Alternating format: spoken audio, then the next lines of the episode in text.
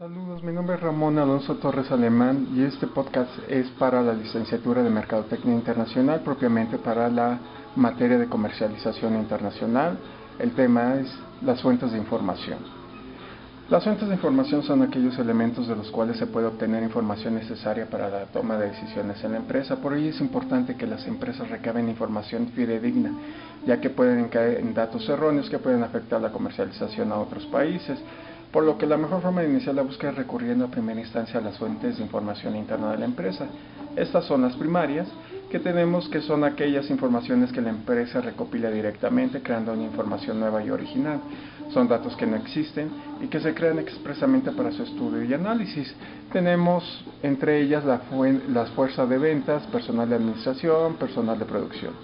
Las secundarias son aquellas aquella información que ya ha sido procesada con anterioridad, es decir, cualquier soporte de información que posea la empresa diferente a los datos básicos de estudio.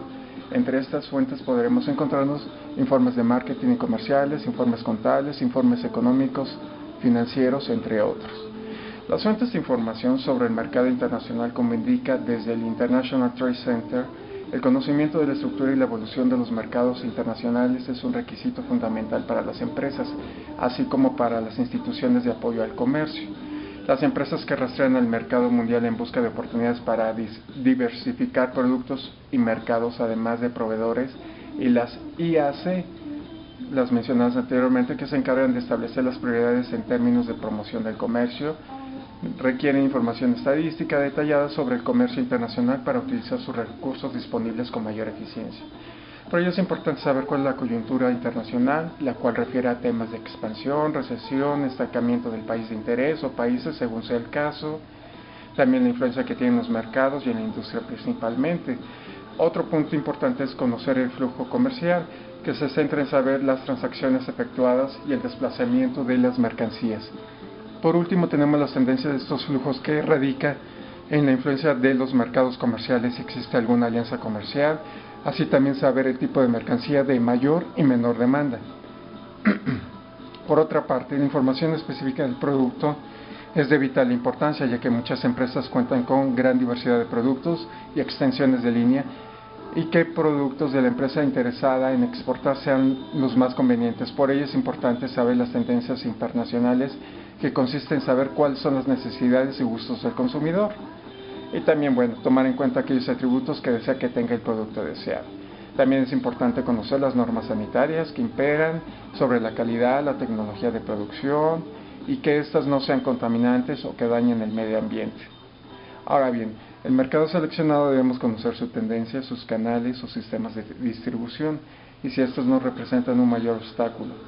La legislación es de suma importancia ya que las leyes están operando en el país y cómo se maneja el tema de los derechos de autor, la competencia en el mercado interior, interno. Perdón.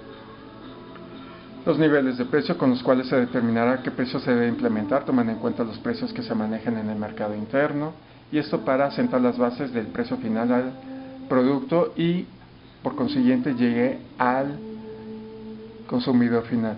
Para concluir este podcast tenemos que tener presente cuáles son las principales fuentes de información para, tener, para poder determinar las estrategias a seguir para vender el o los productos en el país elegido, los cuales son la sección amarilla, directorios de datos especializados, consejerías comerciales y agregados, cámaras de gobierno nacionales, etcétera. Antes de concluir es importante también tener en cuenta cuatro factores para acceder a la información llamada secundaria y son la disponibilidad de datos, la confiabilidad de los mismos, su comparabilidad y la validación. Por ello es de suma importancia tener la mayor cantidad de datos disponible, así como tener la visión y conocimiento de poder detectar cuáles son de utilidad para la optimización de los recursos de las diversas áreas en una empresa.